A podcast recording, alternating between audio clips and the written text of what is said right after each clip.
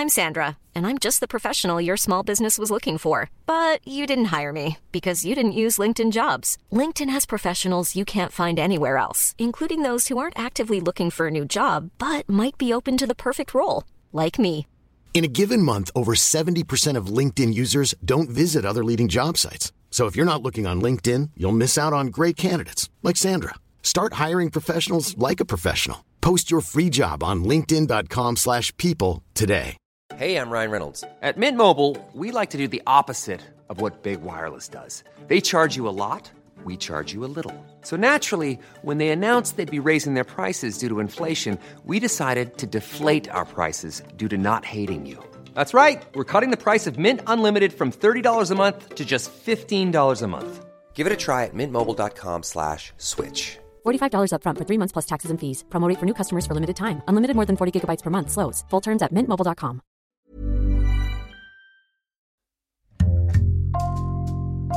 Bonjour, c'est Jules Lavie pour Code Source, le podcast d'actualité du Parisien. Avec le phénomène QAnon aux États-Unis ou l'enlèvement de Mia en France, on parle régulièrement dans l'actualité de complotisme. Dans le Parisien, le 14 mars, plusieurs anciens complotistes ont raconté leurs années passées dans un monde parallèle et comment ils en sont sortis. Grâce à l'autrice de cet article, Juliette Pousson, l'un d'entre eux témoigne aujourd'hui dans Code Source au micro de Claudia Prolongeau.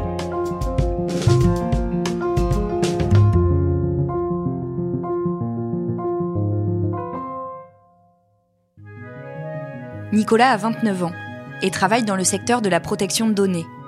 Je le rencontre chez lui, dans les Hauts-de-France, après plusieurs échanges au téléphone. Il est brun, porte des lunettes et m'accueille chaleureusement. Il est d'accord pour me raconter son histoire, mais pas très rassuré à l'idée de le faire. Car même s'il trouve que c'est important d'en parler, il a toujours un peu honte. Nous nous installons dans la salle à manger sur une table en bois massif. Et il commence. J'ai grandi dans un milieu, on va dire, euh, classe moyenne. Euh, mes parents travaillaient toute leur vie, mon père est artisan. Ma mère a toujours été femme au foyer, mais elle faisait gardienne d'enfants également. Et euh, j'ai toujours été très, très, très intéressé par les informations, ne serait-ce que par la politique, etc. C'est vrai que c'est un, un, domaine qui m'a toujours intéressé. Donc euh, oui, j'ai baigné très tôt dedans, euh, quand il y a eu le, le 11 septembre 2001. Moi, ça m'a énormément marqué, justement, parce que j'étais tombé dessus directement à la télé. Euh, je voulais regarder un dessin animé le soir, et au final, il y avait ça qui tournait en boucle avec les gens qui sautaient par les tours, et ça m'a marqué en tout cas. Très vite, Nicolas a en tête de faire du droit. Vers 8 ans, il perd quelqu'un de très proche. Il ne veut pas s'étendre sur le sujet, mais il est d'accord pour dire que c'est en partie de cette douloureuse expérience que lui vient sa vocation. J'ai toujours eu en fait cette, euh, espèce de sensation d'être écorché euh, vif en fait. J'ai toujours eu envie de défendre, on va dire, la veuve et l'orphelin, etc. Et puis au final, je suis pas avocat. Je suis juste juriste, en fait, spécialisé euh, pour le coup en protection de données personnelles, sécurité de l'information. Et donc oui, j'avais toujours eu envie de, comment dire, prendre part en fait à l'amélioration des conditions de vie des gens, quoi. Jusqu'à l'université, Nicolas a un parcours scolaire classique. Il est plutôt bon en primaire, mauvais au collège et moyen au lycée. Après l'obtention de son bac, en 2010, il s'inscrit en fac de droit à Lille, à environ une heure et demie de chez lui. Il adopte la vie d'étudiant dans un petit studio, avec un petit boulot et beaucoup de plats de pâtes. La bascule, elle se passe en 2011, donc euh, à la fin de la première année d'études de droit. Hein. Avec un ami, on commence à regarder des vidéos un petit peu borderline, euh, qui remettent en cause un petit peu nos croyances habituelles, justement par ouverture d'esprit à la base. Donc on regardait par exemple les vidéos d'un certain Loon Gold, euh, qui était une sorte de gourou de secte en fait, mais on ne le savait pas en regardant ses vidéos. Et en fait, il parlait du calendrier Maya qui devait arriver en 2012 et il expliquait qu'en fait, non, c'était pas la fin du monde, il allait pas y avoir une tempête, etc.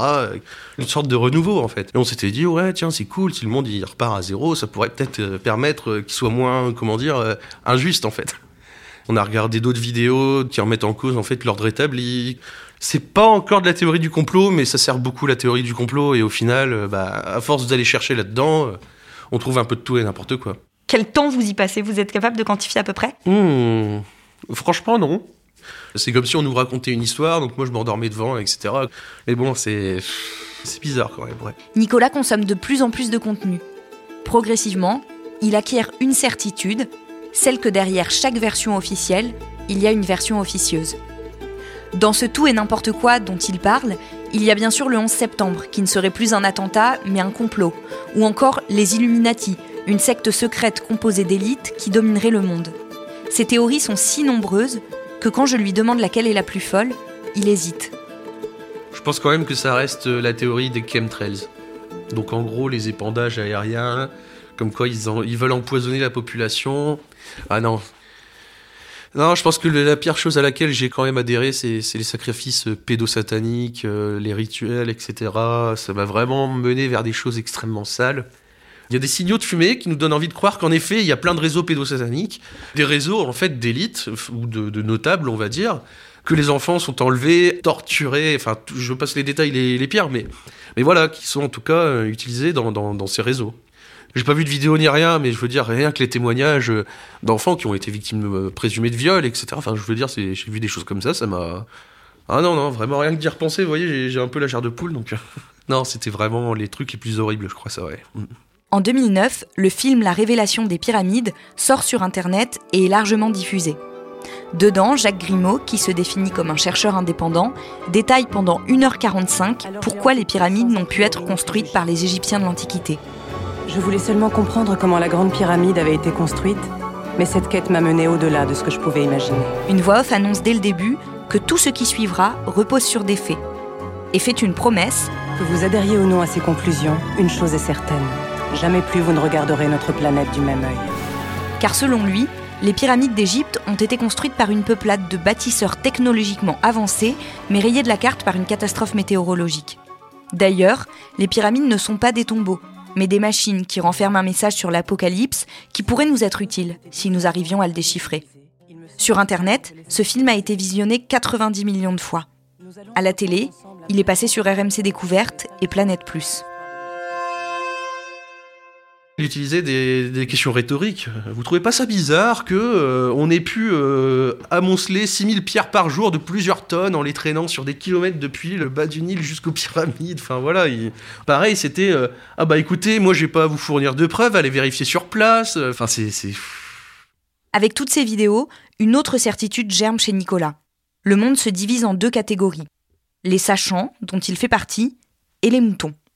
Mais contrairement à ce qu'on pourrait croire, être dans la première catégorie ne lui fait pas vraiment de bien. Au contraire même. C'est déprimant de toujours voir des choses où, ça remet tout le temps en cause tout ce qu'on croit, tout ce qu'on. Enfin, c'est comme si on piétinait tout le temps mon enfance un petit peu. Donc, euh, avoir ça tout le temps en face des yeux, euh, oui, ça me rendait euh, vraiment mal. Même en continuant de consommer ces contenus conspirationnistes, etc., je me disais, mais qu'est-ce que j'aimerais ne jamais avoir mis les mains dedans, en fait? C'est tout simple. J'étais même jaloux, en fait, de ceux qui vivaient dans l'ignorance. Ce côté très noir du complotisme le gagne de plus en plus. À la fin de sa première année de droit, un ami de Nicolas, qui consomme avec lui ses contenus, sombre complètement. J'ai un ami qui a fait une bouffée délirante aiguë cette même année. À cause de, ces révélations, en fait, qu'il mangeait, mangeait, il allait dans l'occulte, etc. Le projet Monarque, par exemple, qui était un projet de manipulation mentale. Il regardait aussi des choses par rapport aux enlèvements d'enfants, avec euh, avec des, choses qu'on mettait dans leur tête. Et voilà, par exemple, avec ne serait-ce qu'un mot ou un signal, et ben, il devenait une sorte de soldat euh, manipulable, etc. Donc en fait, oui, euh, lui, il est parti vraiment très loin dans, ce genre d'informations complotistes. De mettre le doigt dans ce genre de, choses, en fait, non, c'est très malsain. Hein. Pendant un moment, je lui en voulais, en fait, euh, de m'avoir initié à ça. Hein. Il y a des matins où je pleurais, je lui en voulais, j'avais envie de lui casser la tête parce que c'est lui qui m'avait mis là-dedans, en fait. L'ami de Nicolas est hospitalisé en psychiatrie, et à ce moment-là, Nicolas s'éloigne un peu de tout ça, sans pour autant remettre en question les théories complotistes. Puis il constate qu'il est de plus en plus fatigué, et à cette occasion, il replonge. En fait, j'étais pas bien pendant une période. J'avais vraiment un, problème de santé que j'ai découvert plus tard. Hein. C'est une maladie, c'est vrai. Mais bon, c'est un symptôme léger, c'est rien de très urgent. Et en fait, je cherchais un coupable. Pourquoi je me sentais si faible, fatigué, etc. Et je suis tombé sur euh, les vidéos qui parlent de l'aluminium dans les vaccins je recherchais un coupable partout et bon bah quand quand on nous présente des théories du complot, on trouve un coupable idéal que ce soit dans la franc-maçonnerie, les Illuminati, le nouvel ordre mondial, euh, c'est toujours les gouvernements, les riches, les élites, les puissants euh, qui sont les méchants en fait. Et et donc euh, j'ai commencé à croire que je faisais une myofascite à macrophage. Et plutôt que de chercher à à contredire la thèse que je voyais. Eh bien non, en fait, je mangeais tout par boulimie informationnelle. Pour moi, c'était très important de me renseigner le plus possible, en fait, sur les théories qui allaient en mon sens. C'est réconfortant d'y croire. Ce qui devait arriver arriva. Après avoir validé sa première année de licence, Nicolas rate la deuxième deux fois, puis la troisième une fois, sans jamais se dire que ces échecs successifs sont liés à toutes ces thèses complotistes. Je trouvais toujours une autre excuse. euh, par exemple, là, c'était euh, bah, une tristesse amoureuse, en fait. J'étais très fleur bleue à l'époque, etc. Donc, euh, ça m'a forcément très marqué. Et à cause de ça, je me suis enfermé, tout simplement, oui. Ses parents, en revanche, qui ont remarqué son changement de comportement, commencent à s'inquiéter et à s'agacer. Par exemple, lorsque je parlais des d'Israël, des Juifs, etc. euh, si, si, ils se disaient mais pourquoi tu dis ça Puis je voulais pas trop rentrer dans les détails, hein, parce que justement j'étais très timide par rapport à ça. Mais oui, je pense qu'à un moment, sans le vouloir, j'ai été antisémite, vraiment, hein, à cause de Soral, Dieudonné, etc. C'est incroyable à quel point ils vous empoisonnent l'esprit, en fait, euh, grâce à une sorte de culte de la personnalité. Je suis même pas sûr qu'au fond d'eux, ils croient encore à ce qu'ils disent. Mais comme ces gourous, en fait, sont rentrés vraiment dans une mécanique où ils allient profit, euh, culte de la personnalité, etc. Enfin, profit euh, donc euh, économique, financier. Ils peuvent pas arrêter, en fait. Nous sommes en 2015 et heureusement pour Nicolas, à ce moment-là, quelque chose va changer. Un de ses amis de lycée vient vivre à Lille pour finir ses études et ils décident de s'installer en colocation ensemble. C'est grâce à lui que j'ai commencé à sortir la tête de l'eau. En fait, euh, il voyait que j'aimais bien continuer de regarder ce genre de choses. Il me demandait si j'y croyais. Je lui disais oui et non. En fait, ça dépend. Il me fait bah oui, donc ça dépend de ce qui te donne envie de croire. Je fais ouais. Il fait bah tu trouves pas ça bizarre? Enfin voilà. En fait, il, il me taquinait. Et euh, au fur et à mesure, il me disait mais pourquoi est-ce que tu vas pas voir euh, ce qui va contre ces, théories? Je fais oh bah je sais pas, je- j'ai la flemme, etc. Et donc c'est comme ça qu'en fait il m'a euh, doucement mais très bien mis la graine dans la tête quoi. Et oui j'ai été regarder justement un petit peu ce qui débunkait les théories du complot que je regardais. C'est vraiment remettre les faits dans leur réalité. Enfin, c'est le fait de par exemple analyser une vidéo. Par exemple, aller vérifier si telle ou telle personne est vraiment un expert dans ce domaine ou si c'est pas un petit peu un farfelu, quelqu'un qui n'a jamais eu de diplôme, etc. et donc qui se présente comme un expert autoproclamé j'ai commencé à tomber sur des youtubeurs euh, très très importants justement euh, à cette époque pour moi parce qu'ils m'ont permis vraiment de comprendre pourquoi tout ça était fallacieux, la musique qui est inquiétante dans les reportages, les chiffres qui sont donnés de manière euh, tenez prenez ça à la tronche et on va directement passer à un autre sujet. Donc plein de- d'affirmations sans preuve, sans rien et et des experts autoproclamés ou des experts tout court euh, dont on détourne la parole en fait. Ça c'est par exemple le cas du secret des pyramides d'Égypte de Jacques Grimaud et Patrice euh, Pouillard. Et, euh, et donc c'est le youtubeur Temps Mort qui avait fait une vidéo là-dessus en fait afin de débunker. Il est le nettoyeur de mythes. Complotistes mes amours, bonjour. Aujourd'hui pour ce premier nettoyage de mythes, on va se retrouver avec la révélation des pyramides. Pourquoi la révélation des pyramides? Simplement parce que Monsieur Poyard a envie qu'on débunk son documentaire point par point dans son intégralité. Eh bien, on va tâcher de lui faire plaisir. Et moi je me suis dit mais il est sacrément culotté ce Temps Mort. euh, comment ça il attaque comme ça les théories de Jacques Grimaud etc. Mais en fait en- à force d'explications et à force de, de regarder de long en large sa vidéo, je me suis dit ah ouais il y a peut-être un truc qui craint en fait avec euh, ces révélations des pyramides d'Égypte. euh, C'est bien beau, mais là on se heurte au premier gros souci de ce documentaire, l'anachronisme. La règle capitale en archéologie et en histoire, c'est de ne pas juger avec un regard contemporain des faits passés. Et c'est là que le bas blesse pour ce documentaire. Et donc ensuite, euh, c'est pareil, j'ai commencé à regarder des vidéos concernant le 11 septembre 2001, par rapport à la vaccination, l'homéopathie, etc. Et en fait, à force de regarder un petit peu toutes ces vidéos contre les théories du complot, je me suis dit, bah, ah oui, mais en fait, il y a une autre manière de penser. Et, et comme ça me nourrissait intellectuellement, j'étais en confiance grâce à, leur, euh, à leurs vidéos et à leurs explications sur comment éviter de tomber dans les pièges, en fait, qui nous sont tendus par les vidéos ou les théories euh, conspirationnistes. À la fin de son Master 2, Nicolas comprend qu'il a été embrigadé. Assez choqué, il décide de consacrer une partie de son mémoire à ce phénomène. Mais ce n'est que 18 mois plus tard que lui apparaissent les séquelles. C'était vraiment au début de ma vie professionnelle. En fait, j'avais très peur. J'étais tout le temps un petit peu angoissé quand je devais rencontrer des gens, etc. Comme je m'étais beaucoup renfermé euh, durant cette période complotiste, j'ai perdu un petit peu les liens avec la réalité et avec les autres. Donc, euh, Bah oui, en fait, ça, ça, a eu des répercussions. Par exemple, mon premier emploi, bah, j'ai pas renouvelé la période d'essai à cause de ça. Enfin, on m'a pas renouvelé la période d'essai à cause de ça. Toujours euh, cette humeur assez angoissée, et donc ça donne pas forcément une bonne image. J'en ai encore des séquelles aujourd'hui. Par exemple, j'ai du mal à croire quand on veut m'exposer quelque chose. Donc euh, oui, ça va. Je pense que ça m'a extrêmement bouleversé. Je m'en suis rendu compte que récemment, en fait. J'étais en mode, mais non, tout ça c'est de la connerie, donc j'ai plus envie de m'intéresser à quoi que ce soit d'alternatif. Au point justement où j'étais euh, en fait euh, pro-système, je me rentrais dans les clous, parce que pour moi ça m'avait traumatisé. Si je commençais à avoir une pensée divergente, j'avais comme une impression de revenir en arrière en fait. Au point justement que bah, je pense souffrir vraiment d'un syndrome de stress post-traumatique, et je suis en train de le voir avec un psychiatre actuellement pour, pour démêler un petit peu toutes les conséquences de ce qui a pu m'arriver suite à ça en fait. C'est dur aussi de, de savoir et d'accepter qu'on s'est trompé. Oui, bah oui, c'est toujours dur, surtout quand ça dure aussi longtemps. Enfin, moi ça a duré, allez quoi, 5-6 ans maximum. Il euh, y en a, c'est une quinzaine, vingtaine d'années. Comment est-ce qu'ils peuvent sortir de là sans euh, mourir intérieurement quelque part en fait? Aujourd'hui, Nicolas essaye de se remettre de ces années où il a vécu comme dans un monde parallèle. Et il réfléchit à transformer cette expérience pour qu'elle puisse servir à d'autres. J'ai bon espoir de pouvoir euh, essayer de fournir des outils, à des, personnes plus jeunes. Pas pour leur dire que non, il faut pas y aller, etc. C'est si vous y allez, surtout n'oubliez pas ça, ça, ça, il faut faire attention. J'ai pas du tout envie d'être dans la récupération ou, le soin. Enfin, il y a des professionnels qui font ça en fait, par exemple. Non, en effet, moi je préférerais faire de la prévention auprès de jeunes enfants dans le milieu scolaire. Si au moins on peut leur apprendre à faire attention euh, et surtout ne pas prendre au premier degré ce qui se passe sur Internet, je trouve ça très important, oui. Ça c'est sûr.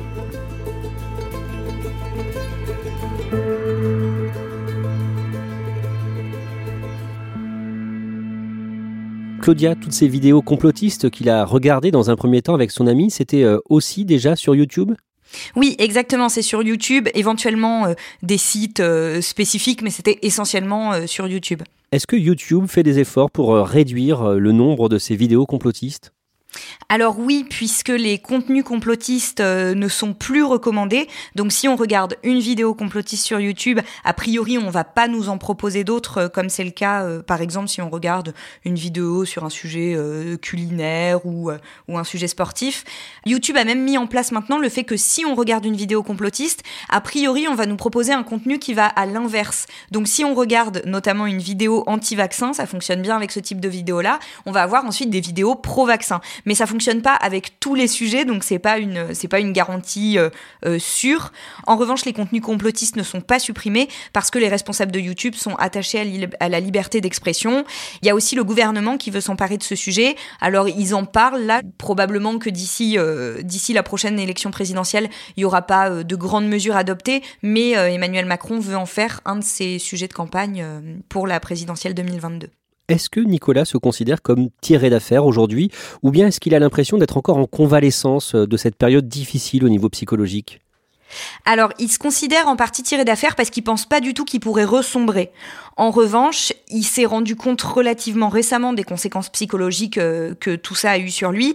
Il trouve qu'elles sont extrêmement lourdes et pour euh, pour traiter ça, il voit un psychiatre et il se rend compte que ses relations à l'information notamment ont changé, dans le bon sens, mais elles ont changé et c'est presque devenu un peu extrême maintenant. D'après lui, est-ce que la crise sanitaire mondiale peut accentuer le phénomène du complotisme aujourd'hui? Oui, en tout cas, il pense que si lui avait été encore dans cette période-là, euh, il aurait vraiment euh, sombré. Enfin, il, aurait cru euh, énormément de choses et il pense que c'est une période qu'il aurait beaucoup, beaucoup marquée. Merci Claudia Prolongeau et merci à Juliette Pousson pour son aide. Cet épisode a été produit par Ambre Rosala, Thibault Lambert et Raphaël Pueyo. Réalisation Julien Moncouquiol. Code Source est le podcast d'actualité du Parisien, disponible chaque soir du lundi au vendredi. Pour ne rater aucun épisode, abonnez-vous sur Apple Podcast, Google Podcast ou encore Podcast Addict. N'hésitez pas à nous écrire code source at leparisien.fr. Et puis si vous aimez Code Source, n'hésitez pas à nous le dire en laissant des petites ou un commentaire sur votre application préférée.